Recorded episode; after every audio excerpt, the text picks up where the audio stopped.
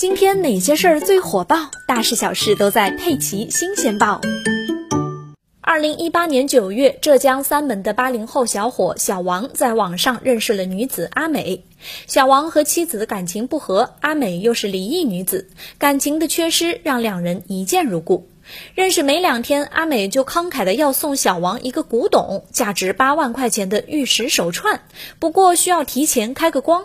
小王相信了，给阿美转了三千元的开光费，但手串还没拿到手，阿美却说自己在 KTV 喝醉酒，手串被人偷了，于是这事儿不了了之。后来谎话越来越多，也越来越夸张。比如阿美自称弄到了一幅正品唐伯虎名画，国外有人出价三千万元，自己愿意分点给小王，但需要小王先转点出国的路费。还有阿美自称有个朋友是清朝大官的子孙，可以弄到一个价值九千万的清朝瓷器，但是也需要小王先转点手续费等等。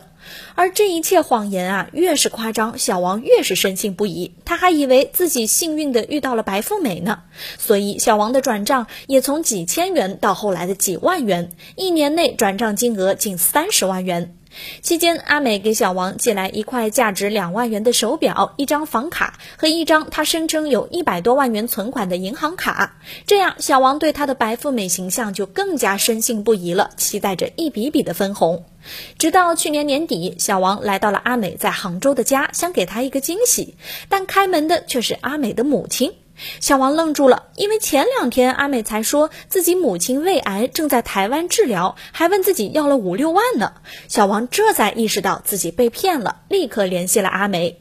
阿美见谎言被拆穿，表示自己会还钱，但小王等了四个月，依然没有等到阿美的转账，最终选择了报警。